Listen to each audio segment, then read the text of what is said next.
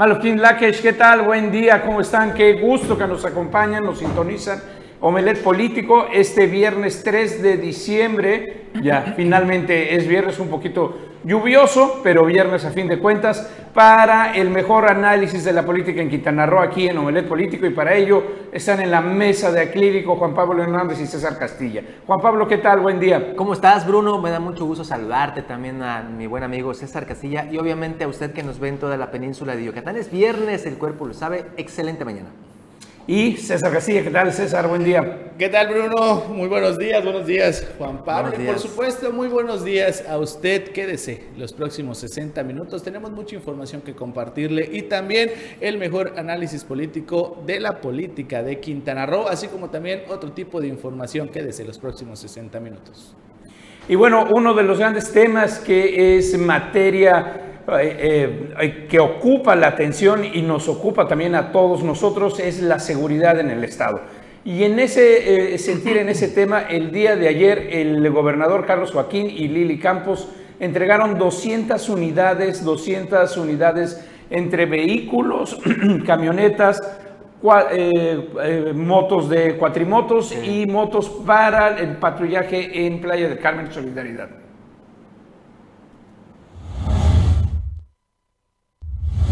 Inversión de más de 145 millones de pesos dotan al ayuntamiento local de cerca de 200 unidades entre camionetas, automóviles y motocicletas para seguridad pública, mismas que servirán para reforzar las acciones de vigilancia y mejorar las condiciones de seguridad en el municipio. En el acto protocolario, la presidenta municipal Lili Campos Miranda dijo que a dos meses de tomar posesión del cargo se está cumpliendo en materia de regresar la seguridad a la ciudadanía hemos decidido realizar la inversión más importante en seguridad de la historia de Solidaridad, entregando en este acto camionetas pick-up, 93 camionetas pick-up, 6 camionetas, 20 vehículos, más 20 eh, vehículos marca Charger, 80 motos de diversas cilindradas para que sean, estén, están bajo el equipamiento de las condiciones que debe de tener para nuestra policía turística, para la policía de tránsito, para seguridad pública, para aquellas eh, áreas que permitan también cuidar a nuestras escuelas, para cuidar las privadas de los eh, fraccionamientos. Eh, están revisadas de esta manera con la finalidad de que ese equipamiento esté destinado de manera apropiada para la atención correcta de cada distinta área.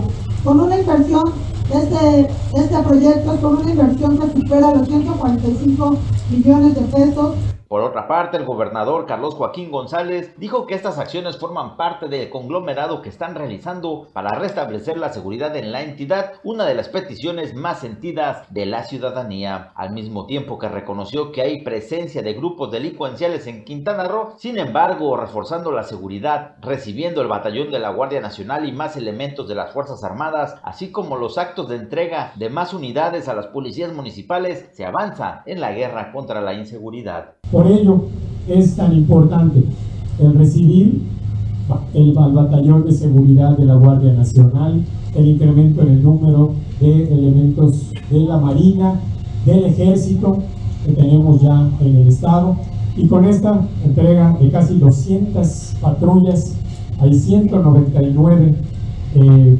vehículos aquí atrás de mí que representan más de 147 millones de pesos. Es sin duda un gran paso y un gran avance para que Solidaridad tenga mayor fortaleza.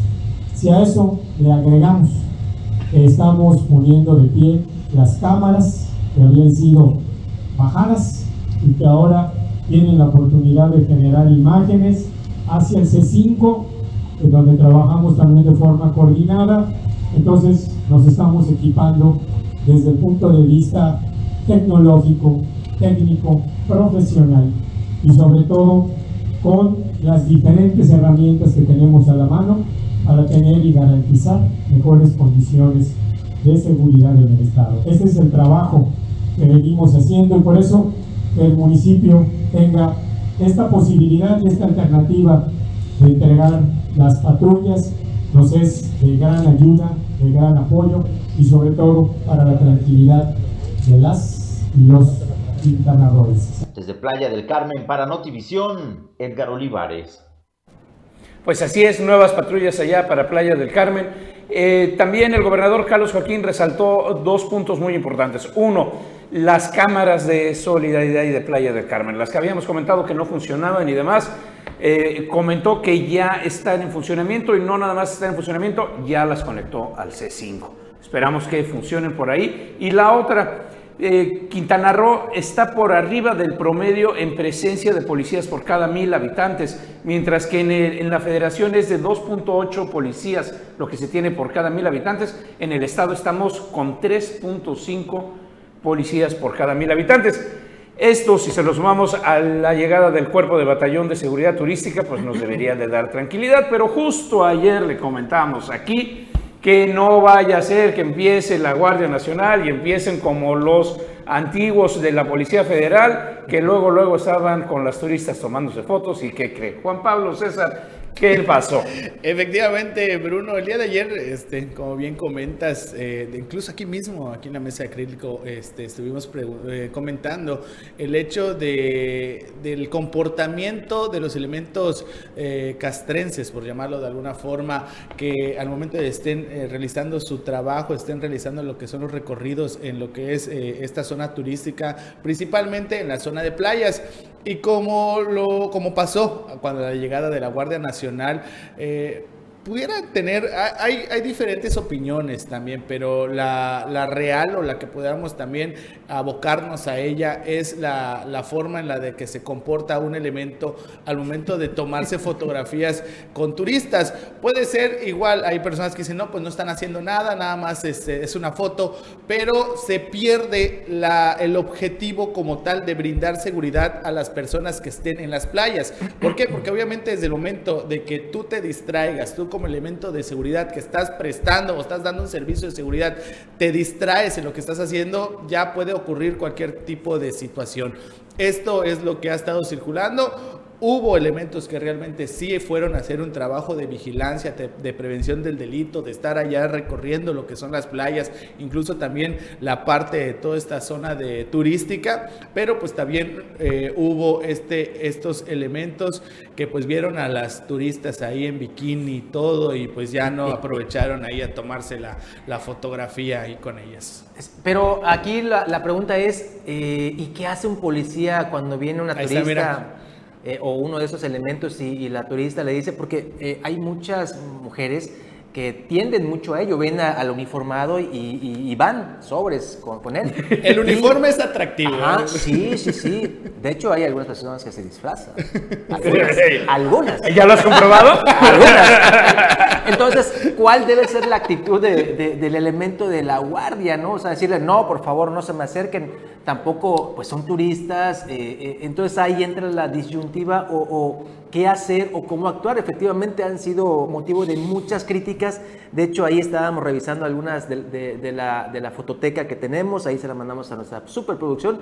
Lo que ha pasado a lo largo de la historia en los municipios que tienen costas, que tienen playas. Ahí va a ver usted algunas de las imágenes que han pasado largo del tiempo, en Tulum, por ejemplo, y que han motivado la crítica. Vemos no solamente eso, son mujeres. Eso, obviamente no es nada apropiado, nada. eso es arresto. Ahí sí ya se pasaron de lanza. Eh, el otorgar el arma a, un turista para que se tome la foto, sí es cierto, te dices, pues yo me quiero tomar una foto con el arma así tipo ramo, pero, pues, no, la se puede usar también de esa manera. Sí, ahí el argumento en su momento de esta fotografía fue de que el, eh, el arma no tiene el cargador, no tenía cargador y que no representaba un peligro, pero sin embargo no es... Soltó su arma de cargo. Exactamente, no es algo que no se debe hacer, efectivamente eso ya no solo genera lo que es el arresto por la, la, no mala actuación. Así genera sí, sí, claro. sí, sí, sí, sí, sí, efectivamente, pero también puede generar hasta que el elemento pueda ser turnado a lo que es el Consejo de Honor y Justicia y posiblemente también pudiera llegar a llegar a lo que es su baja definitiva de la corporación. Eso es eh, con relación a la fotografía que acabamos de, ver, pero eh, con relación también a lo que ocurrió el día de ayer, eh, pues ahí está, la mejor opinión pues la tiene usted. Ahora, es, es interesante ver, eh, como ya les habíamos dicho, siendo el batallón de seguridad turística, sus labores tendrían que ser de proximidad. ¿Cuál es la diferencia entre eh, un elemento que tiene labores de proximidad y el que se dedica a operativo o, o a la prevención o a la seguridad misma? Precisamente el de proximidad es la primera cara de la policía de estas fuerzas del orden de seguridad pública ante la ciudadanía. Tiene la labor de hacer contacto y hacer labores, ahora sí como su nombre lo indica, de proximidad. Eh, el, caso más fácil para los que tenemos ya unos pocos más de años era el viejo esquema del policía de cuadra a quien eh, se le encargaba a los niños, se le encargaba todo, estaba muy en contacto con la gente y había un mecanismo. Esto, pues sí, pues como bien dices Juan Pablo, ¿hasta dónde y dónde está la línea? Creo que queda muy claro que una cosa es, oiga, ¿me puedo tomar la foto? Sí, a ver un momento y seguir con el encargo, seguir con todo. Y otra es, como los policías federales allí estaban soltando el arma. Lo interesante es ver la composición de las triadas y la composición de lo que estábamos viendo, de qué elementos están patrullando las playas específicamente, porque es otro tema lo que las imágenes en donde se ve ya eh, las camionetas tanto de Guardia Nacional como de Marina y del Ejército con Policía Estatal que están dando los rondines hacia los, eh, las colonias, pero aquí lo que vimos es hay, presencia de un elemento de una mujer en cada una de las triadas y demás. Esto con eh, la intención obviamente de brindar una cara más amable, de eh, eh, pues no, que no sea la fuerza lo primero que se ve ahí. Y ahora curioso, yo les pregunto a los dos, ¿por qué a las chicas no, no se toman fotos? También, también pues hay unos tipos ahí que seguramente ninguna mujer me dejará mentir que en las playas también luego se le van los ojos a las parejas ahí, con los que ven en los bikinis y trajes de baño, así de, oye, pues ¿por qué no nos tomamos una foto? U hombres que se quieren tomar la foto con la mujer. Pues porque está la pareja. pues sí. oigan, pero fíjate, eh, esto que mencionas, Bruno, César, eh, también me acordó el hecho eh, muy trágico, muy lamentable que sucedió en Tulum. Yo creo que también independientemente de lo que sucede con este tema de las fotografías y demás, la capacitación en estos, eh, en este, por ejemplo, en este batallón que llega, debe de ser fundamental. Acuérdense lo que pasó con esta mujer centroamericana que ante la falta de capacitación o el exceso de fuerza, pues falleció esta mujer. Eh, entonces yo creo que ahí también ese es un punto importante porque van a estar en zona turística. Sabemos, ya ayer lo dijo César y también lo mencionó el gobernador, los elementos que estaban anteriormente en zonas costeras, eh, particularmente en Tulum, van a pasarse a la zona de las regiones. Entonces, todo este batallón va a estar resguardando zona turística y lo, importante es evitar estos trágicos sucesos ante el exceso de eh, pues, la fuerza y recordemos que en zona costera pues hay exceso de alcohol, muchos jóvenes summer break, eh, spring break, pues andan con excesos y aquí será puntual eh, la capacitación. Fíjate que sería interesante hacer un reportaje precisamente ahí al respecto, porque una de las características de proximidad y sobre todo de eh, los cuerpos turísticos que hay en otros lugares del país es precisamente eh, la obligatoriedad de hablar una lengua adicional, o sea, hablar el inglés. Casi todos tienen que hablar inglés necesariamente para poder eh, eh, estar en contacto con los turistas y demás.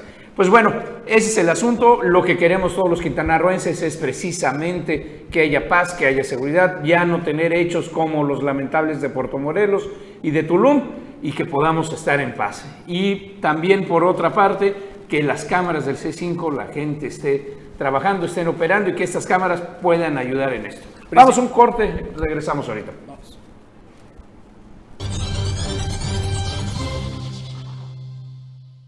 Pues ya estamos de vuelta aquí en Novelet Político y se entrega el profesor de la información, Anuar Morguel. ¿Qué tal? Buen día, Anuar. ¿Qué tal? Buenos días, estimado Bruno, eh, Juan Pablo César. Buenos días a todos los que están en sintonía con Omelet Político. Y bueno, hoy tenemos la segunda parte de la conversación de Kira Irizán, precisamente la diputada presidenta de la Comisión de Justicia, con nuestros compañeros de Omelet Político de la zona norte. Aquí está donde nos ha explicado exactamente los proyectos de, iniciativas de ley, la pregunta capciosa que hizo Carlos sobre si Kira Iris es la que mece la cuna en el municipio, ya nos explicó exactamente cómo es la situación. Y yo para terminar le quisiera hacer una pregunta, eh, diputada.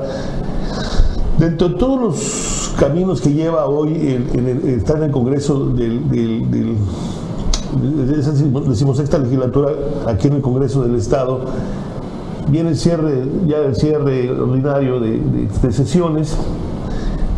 ¿Qué viene para 2022 en la Cámara? ¿Qué viene para Kira Iris? ¿Qué, qué, qué es lo que ella vislumbra en sentido de leyes, en sentido de iniciativas para, pues como dice usted, mejorar eh, cosas que, benefician a los ciudadanos y también qué viene para su distrito, para que usted tanto como ha dicho, yo me preocupo por mi distrito y trabajo para mi distrito y, una, y mi distrito está enclavado en el municipio de Solidaridad y con el municipio lo tengo que entender. Entonces, ¿qué viene para todo ese trabajo? Pues mira, ahorita eh, todo el Congreso está ocupado evidentemente en todo el tema pues del análisis de las leyes de ingresos, de la ley de Hacienda, pues la Comisión de Hacienda y Crédito Público va a tener mucho trabajo. Evidentemente, pues nos toca a nosotros como diputados ir a defender pues ese proyecto de ley de ingresos de cada municipio. Entonces yo digo, ¿cómo voy a defender la propuesta de ley de ingresos que ha hecho el municipio de Solidaridad si no lo conozco. Entonces yo como un acto responsable he pedido información, he pedido datos duros, he, pedido por qué hay un incremento en esto o no se solicitó esto, he ido a visitar las calles, o sea, tú tienes que tener elementos para defender algo. Entonces, pues yo he hecho lo concerniente, yo le he pedido información legal mm, por las formas que se, se requieren al área de tesorería estuve muy atenta de las discusiones de Cabildo y bueno, con esta información, ¿qué vamos a hacer nosotros? Pues defenderla en, el, en la tribuna, ¿no? Y bueno, lo mismo están haciendo, me supongo, otros diputados en, ese sentido.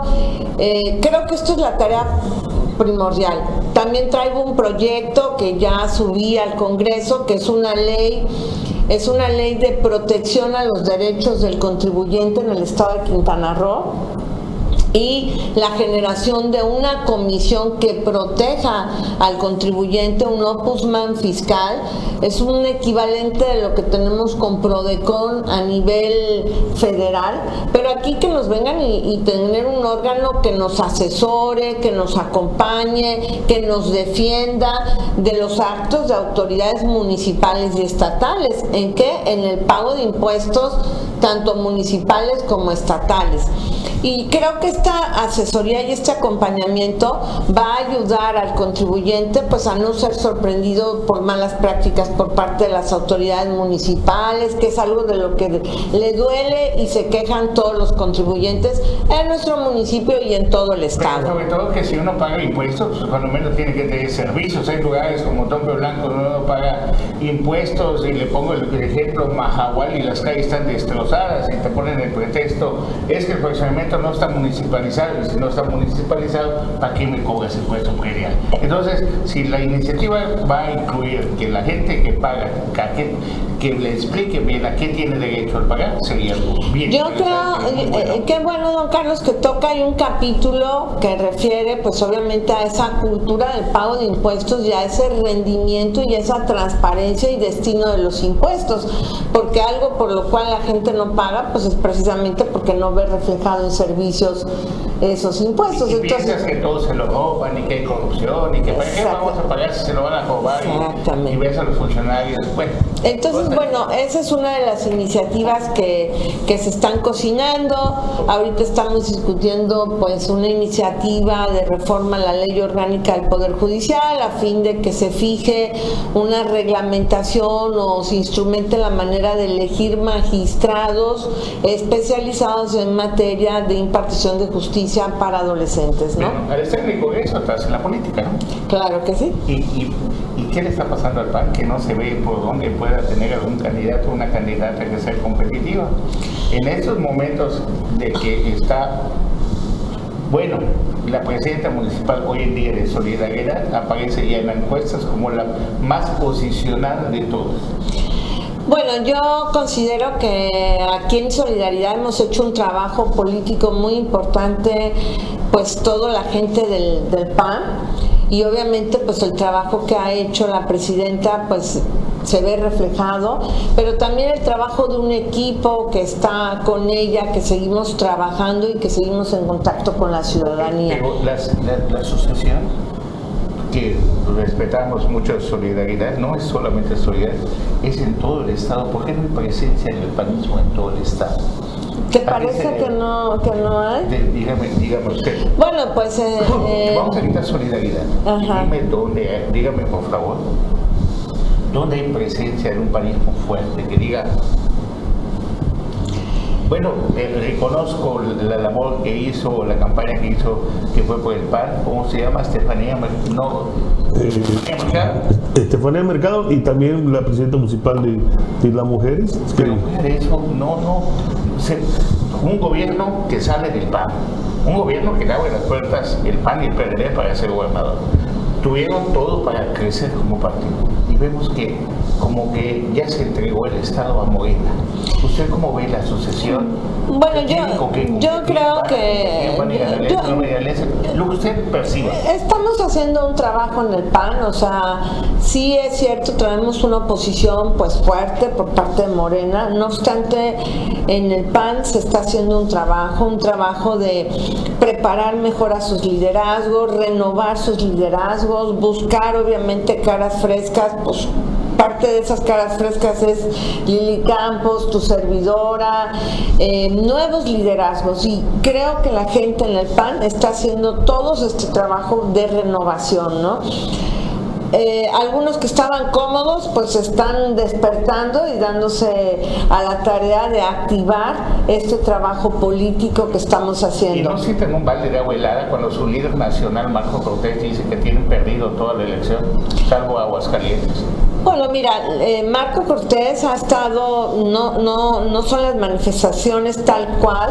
Yo tuve la oportunidad de estar platicando con Marco Cortés este fin de semana y él hablaba de que tenían encuestas muy fuertes en Aguascalientes, pero también habla de un porcentaje muy importante donde se ganó con una alianza y con una oposición eh, espacios en el Congreso Nacional.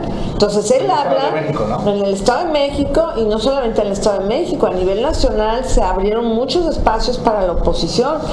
¿Qué es lo que está hablando este Marco Cortés y lo que nos dijo en una reunión que tuvimos ahora en la plenaria en Mérida?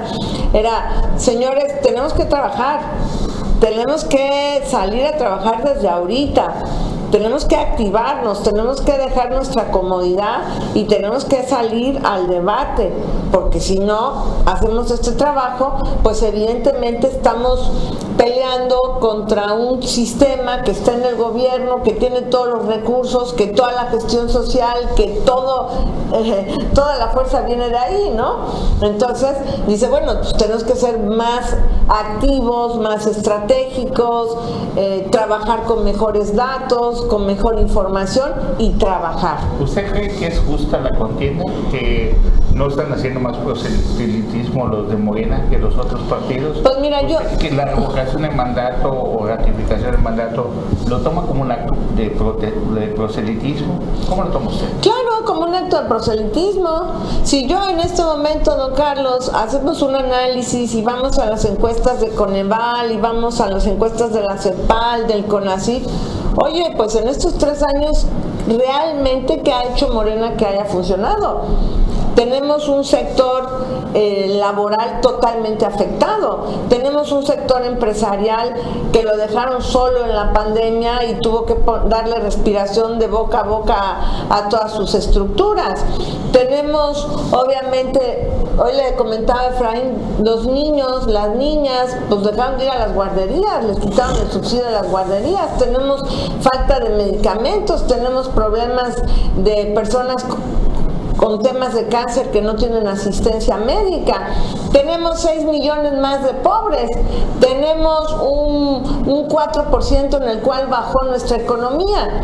Y, obvio, la Secretaría de Economía del, de, la República pues dice que se debe a la inflación de los Estados Unidos, cuando tenemos otro tipo de datos.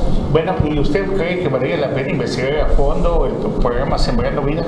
Claro que investigarlo a fondo y no solamente habrá que investigar este programa, es que, oye, pues nosotros estamos enfrentando una maquinaria con todos, una serie de programas sociales, una serie de programas de asistencialismo, ¿sí?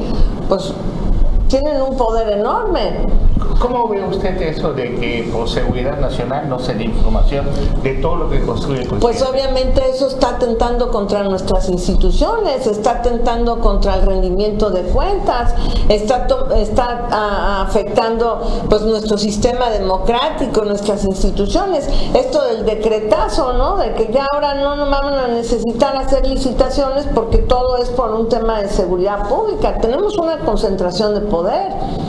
¿Sí? Se opuso su partido a eso, que metió una... Eh, nos estamos oponiendo, hay de, diversos desplegados por parte de los líderes del PAN haciendo estas declaraciones públicamente. Hay información y datos duros donde los líderes de nuestro partido están haciendo estos pronunciamientos. justicia o persecución política? Pues para él ha sido persecución eh, política.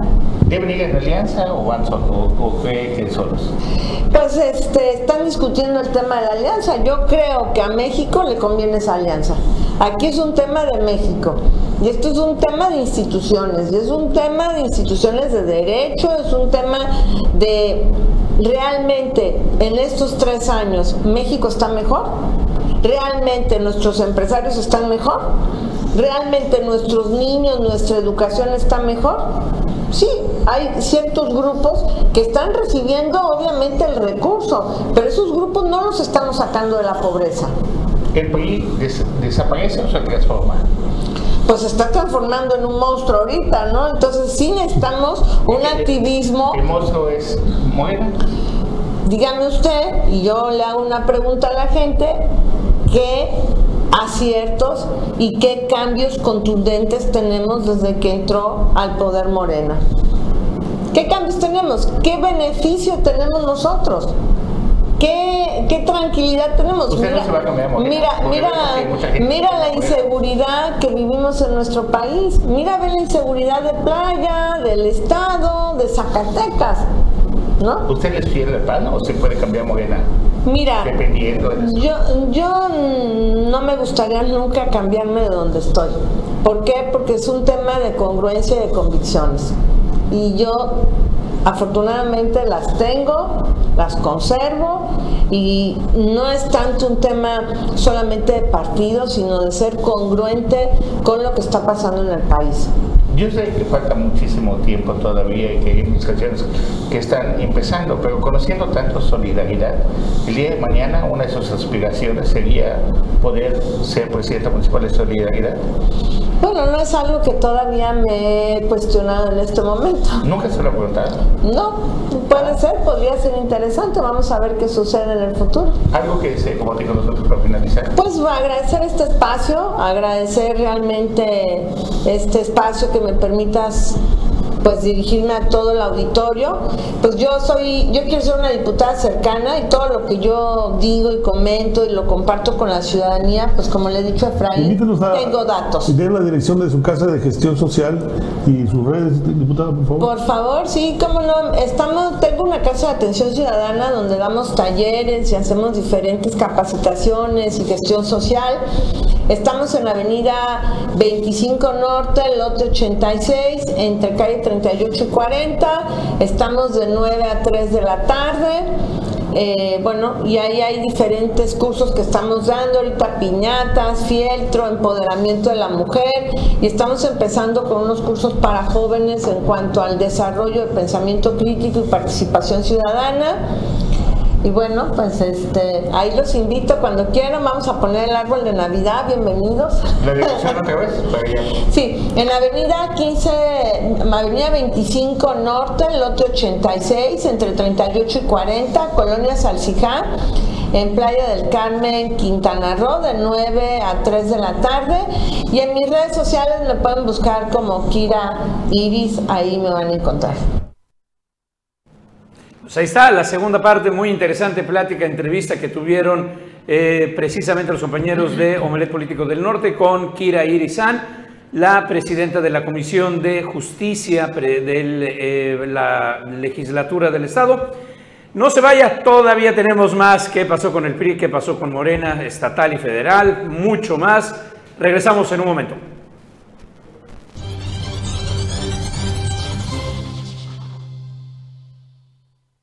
Pues estamos de vuelta ya aquí en Omelet Político y quien está de vuelta es precisamente quien le habíamos dicho que no iba a soltar y no iba a aflojar, Filiberto Martínez, eh, quien está buscando precisamente la candidatura por el PRI, apareció ayer, mandó un tuit juntándose con Alito, el presidente del partido, precisamente para compartir y intercambiar ideas y ver el futuro de Quintana Roo. Ahí está Filiberto Martínez Méndez, también aspirante a la candidatura a la gubernatura. No eh, lo ha dicho quizá de manera abierta por qué partido, porque todavía está en cuestión, en negociaciones, pero las aspiraciones allí están. Tiene buena relación con la cúpula eh, nacional, también con la estatal del PRI, la actual.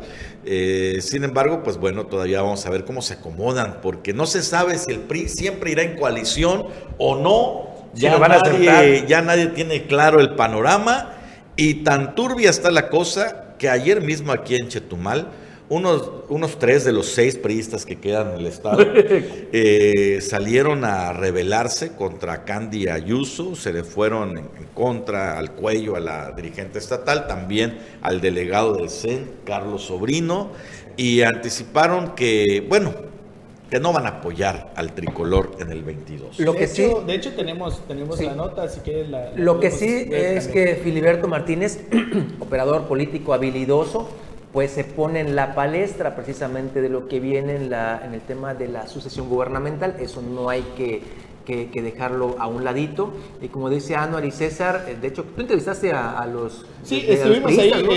Eh, la, de hecho, la conferencia fue el pasado martes eh, en un conocido restaurante aquí en la capital del estado. Fueron, son dirigentes, por llamarlo de una forma, de organizaciones y también grupos ¿Martes populares. martes. Martes. organizaciones populares. Ahí estuvimos presentes y pues para, para, que veamos cómo está todo el asunto y qué fue lo que dijeron estos eh, pristas. Vamos a ver la información.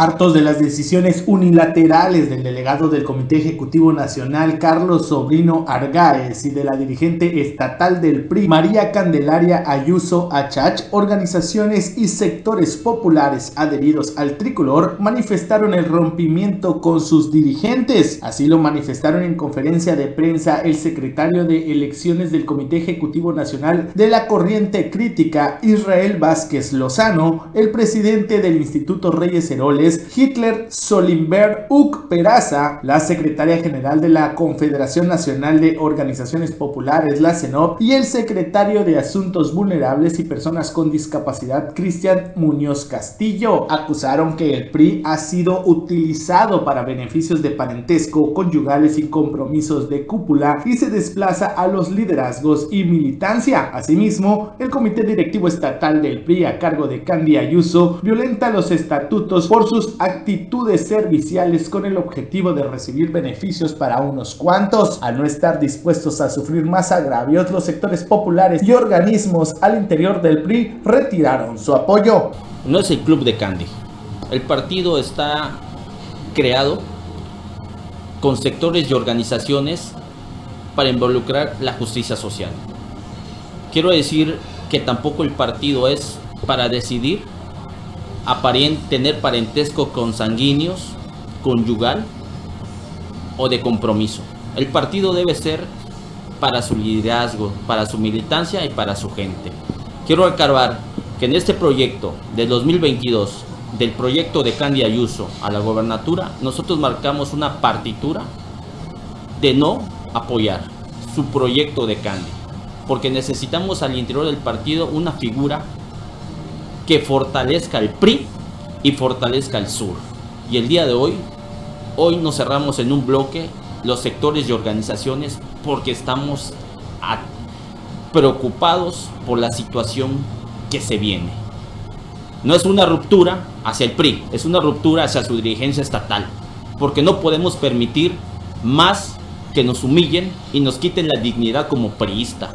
Y en su momento ya no se va a tratar del PRI, se va a tratar un proyecto de la zona sur explicó que de seguir con esta línea de Candy Ayuso en los comicios del próximo 5 de junio de 2022 cuando se elija el próximo gobernador o gobernadora de Quintana Roo e integrantes de la decimosexta legislatura local, el registro del PRI está en riesgo. En la actualidad, la unión en la dirigencia nacional, estatal y sus municipales es ficticia y solo existe un discurso demagógico y desgastado, pues ha perdido el rumbo y da paso a conductas opacas, autoritarias, centralistas y hasta facciosas que han aniquilado liderazgos y grupos políticos de toda la entidad. Expuso que la alianza conformada en el proceso electoral local concurrente benefició al Partido Acción Nacional y restó estructura y espacios al PRI. Para Notivisión, César Castilla.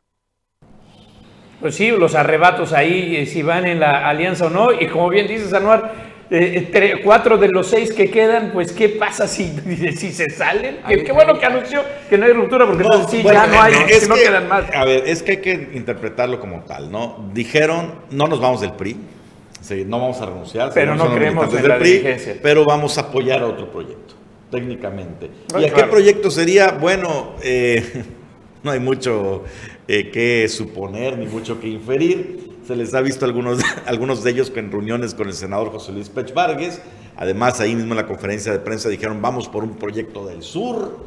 Y evidentemente, si quieren subirse a un barco ganador, pues tiene que ser de Morena. En caso de que al senador José Luis Pech se le haga el tema de la candidatura. En caso de, y acuérdate que esto lo, anticipó o lo dijo cuando se inauguró el, recinto fiscalizado eh, José Alberto Alonso Bando. Hemos detectado algunos periodistas que están jugando con el bando contrario y vamos a pero él hablaba de él mismo, ¿no? y también de nosotros. Ah, bueno, ok. Sí, pero esto no es nuevo, eh, Bruno César Anuar. Lo hemos visto con Alfredo Ramos Tescum, lo hemos visto con Alberto España Novelo, lo hemos visto con Carlos Castilla Sánchez, eh, que son militantes aún del PRI y han expuesto su descontento con la actual dirigente, eh, Candelaria Ayuso Achach. Por cierto, si usted no la conoce, hija de Magali Achach Ayuso. Que también Candy Ayuso ha respondido a estos señalamientos de que son intereses de grupo, intereses personales. Entonces, esto es una serie de dimes y diretes. Pero a lo que vamos, si el PRI era, eh, después de la debacle, una célula ya muy pequeña, todavía con, estas divisiones, pues estamos viendo mínimas, nulas posibilidades de que compita. Y si va en soledad, olvídese usted. Oigan, este, nada más me estaba, me estaba eh, acordando antes de irnos un corte, Bruno, mencionabas el tema de Iris, eh, de Kira Irisam, ella preside la Comisión de Justicia.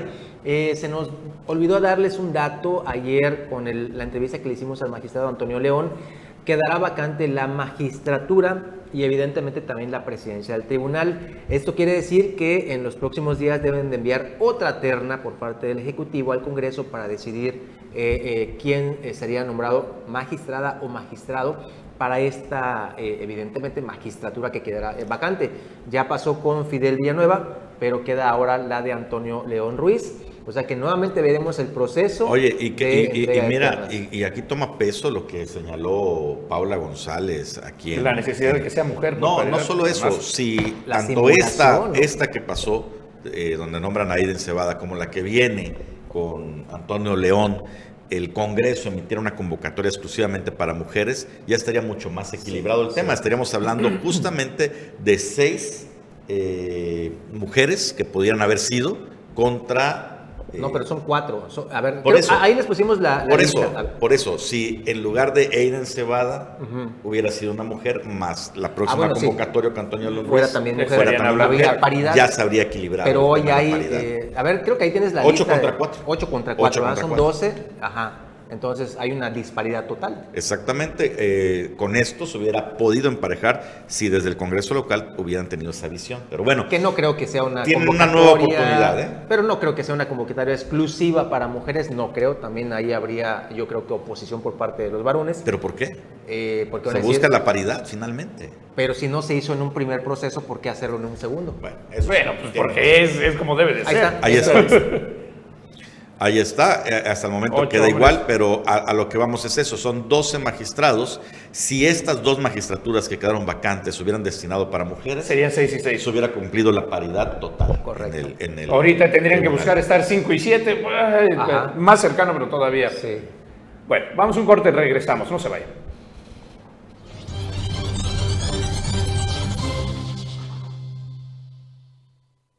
Estamos de vuelta en Novelet Político, recta final ya. Y bueno, Morena, tanto en el Estado como en el resto del país, tiene mucho que dar. Hablando de paridad de género, el Tribunal Electoral de Quintana Roo precisamente le ordena a Morena que tiene que revisar la paridad de género, cómo está eh, integrado su comité estatal. Mire, Quinanos, la información. El Pleno del Tribunal Electoral de Quintana Roo, en sesión pública presencial, determinó por mayoría de votos revocar la resolución que emitiera el partido político Morena y le pide cumpla a la brevedad posible con la integración paritaria del Comité Ejecutivo Estatal de Morena en Quintana Roo. Lo anterior al resolver el juicio ciudadano JDC diagonal 079 diagonal 2021 que presentara Israel Ernesto Escobedo Díaz en contra de la Comisión Nacional de Honestidad y Justicia de Morena y la resolución que emitió en el expediente CNHJ-NAL-735-202 y acumulado el 20 de agosto del presente año, en el cual solicita se revoque la citada determinación, toda vez que la designación aprobada para el Estado de Quintana Roo no cumpla con el principio de paridad de género en la integración del Comité Ejecutivo Estatal de dicho partido. En este asunto, la magistrada Claudia Carrillo Gasca emitió un voto particular en contra por considerar que la parte actora carece de interés jurídico para interponer dicho medio de impugnación y a su parecer era excesivo establecer un plazo breve para que el partido cumpla con el resolutivo emitido. Para Notivisión, Israel Espinosa. Pues ahí está, van a tener que cumplir con la paridad en el Comité Ejecutivo Estatal del Partido de Movimiento de Regeneración Nacional. Pero no nada más eso, Anuar, sino también Morena Federal, aparte del AMLO Fest, nos da más tema que decir ayer. Sí, bueno, pues resulta que salió un nuevo videoescándalo. ¿Te acuerdas que alguna ocasión este periodista conservador, adversario de la 4T, Carlos Loret, y otros más habían advertido que si ya tenían un video de uno de los senadores del presidente, iban a salir otros videos más, que había una videoteca. Pues bueno, parece que realmente esta amenaza se está cumpliendo. Eh, captaron hace ya unos años al eh, secretario particular de Andrés Manuel López Obrador y uno de los que se dice fue financiero de su campaña en el 2017-2018, Alejandro Esquer, en un video realizando operación carrusel en un banco. Es decir, iban con otra, con otra asistente, pasaban a la caja, depositaban 50 mil pesos en una cuenta y se volvían a formar en la línea depositaban 50 mil pesos. Y así, de 50 mil pesos en 50 mil pesitos, sacaron la cuenta, 1.4 millones de pesos realizaron depósitos hormiga en una operación que ya el INE había denunciado anteriormente, pero que ahora lo sacan con un video escándalo. Se dice que esta lana que depositaron estas cuentas era para eh, bueno, fue aquel, aquel dinero de los damnificados. De los damnificados. seguramente, que se supuestamente donó el partido de Morena, pero que el destino de algunos de esos eh, depósitos eran cuentas de políticos claro, lo del donó partido. A, lo donó a los políticos del partido. Para activismo, ¿no? Entonces, eh, serio el asunto, porque una vez más detona a nivel nacional, otra vez acapara la conversación en, en pues, en las redes sociales y bueno, pues esto a un día de la celebración del presidente. Sí, sí, o sea, es, eh, muchos lo están diciendo que es una respuesta precisamente a, lo del AMLO Fest y demás. Pues mira, de respuesta o no, ahí están los hechos, ahí está el tema y ahí está la situación precisamente que eh, eh, los videoescándalos. Así que ahora sí que como dices Juan Pablo, cuando vayan al banco, pues hombre, a cambiarse de más, vete de Guardia Nacional, vete de algo, vete con otro disfraz, no vayas ahí a estar. Sí, bueno, eh, no tenemos el video, pero se lo prometemos para, para una emisión como tal. Bueno, y en otra información, el periódico Reforma publica una encuesta de presidenciables y otra vez se desató la discusión pública en las redes sociales. pone en número uno a Claudia Sheinbaum, actual jefa de gobierno de la Ciudad de México, con un puntito abajo. Con un puntito va Marcelo Ebrard, pero la sorpresa. El número tres. El número tres, con tres, cuatro puntos abajo de Marcelo Ebrard y Claudia Sheinbaum, aparece Luis Donaldo Colosio, el hijo de Luis Donaldo Colosio, paz descanse, y actual alcalde, presidente municipal de nada más y nada menos que Monterrey, Nuevo León, por Movimiento Ciudadano. ya aparece entre los posibles presidenciables de oposición a Morena con una altísima popularidad. Mucho más alto que Samuel García. Incluso que está por ahí del 10%, ¿no? Eh, Luis Donaldo Colosio es la figura que está eh, creciendo. Ahora, de inmediato, las huestes de la 4T los comunicadores y demás empiezan a decir, es una construcción de reforma, es una fake news, quieren inflar a, la, Colosio, que nadie lo conoce más que en Monterrey. Cuidado, porque son esos puntos de soberbia los que a veces eh, pueden, pueden echar a perder las cosas. Luis Donaldo Colosio puede ser que no lo conozca nadie, pero el apellido todavía tiene un peso. Muchísimo peso en todos lados, en y todos el los peso es porque lo construyó el PRI como un mártir, ¿no? El Colosio, Colosio, Colosio, de manera que aunque la gente no lo ubique a este joven como tal, sí tiene un peso competitivo. No, y además que el, apellido Colosio está eh, muy ubicado en política, en todo este movimiento de reestructuración y además en los movimientos sociales como de apoyo, precisamente una de las grandes eh, virtudes o uno de los grandes puntos que la 4T ha manejado, el apoyo social, y Colosio lo brincó ahí. Fíjate que es interesante, además, Anuar, este, pues como bien dices, de pronto aparece Luis Donaldo Colosio en la, no se había escuchado encuesta, ¿eh? no había estado, pero también quienes salieron, no está Margarita Zavala, no aparece en los, en los números de ahí y estaba muy bien colocada, estaba dentro de las cinco primeras posiciones, Margarita Zavala, sí, por conocimiento y demás. Claro, los números eran distintos en, septiembre, que fue la última vez que publicó Reforma, los números eran distintos, pero ella estaba dentro de las primeras cinco y, este, y aparecen otras personas también ahí, eh, Alfredo del Mazo aparece del PRI en, en otros. Y pues sí, lo interesante es movimiento ciudadano. Esa es la clave anual, como hemos dicho. Movimiento ciudadano se coloca como la próxima gran opción de la oposición. Sí, sin duda. Y desde Nuevo León, desde Monterrey, si empiezan a impulsar la figura de Luis Donaldo, aguas, aguas, porque joven, fresco, con apoyo de redes sociales. Apoyo de redes sociales, que hizo una campaña brutal ahí en, en Nuevo León.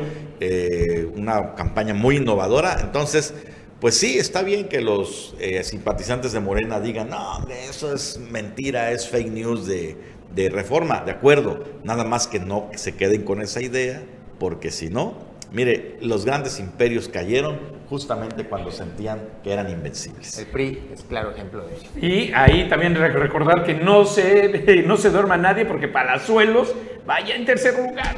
Aunque, aunque digamos que es imposible, Palazuelos va en tercer lugar en la preferencia en este estado. Híjole. Bueno, eh, gracias por acompañarnos. Nos vamos a ver el lunes, se nos acaba el tiempo. Juan Pablo, me da muchísimo gusto saludarles en este viernes. Buenos días a todos. Anuar. Buenos días. El domingo no se pierda sin tacto político a las 9 de la noche. César. Un gusto, como cada mañana, estar aquí con ustedes. Y eh, pues muchas gracias por acompañarnos esta semana. También agradecerle a Carlos Toledo la pluralidad que siempre nos permite estar aquí en la mesa, en el debate y en el análisis. No se pierda sin tacto político este domingo. Hasta el domingo.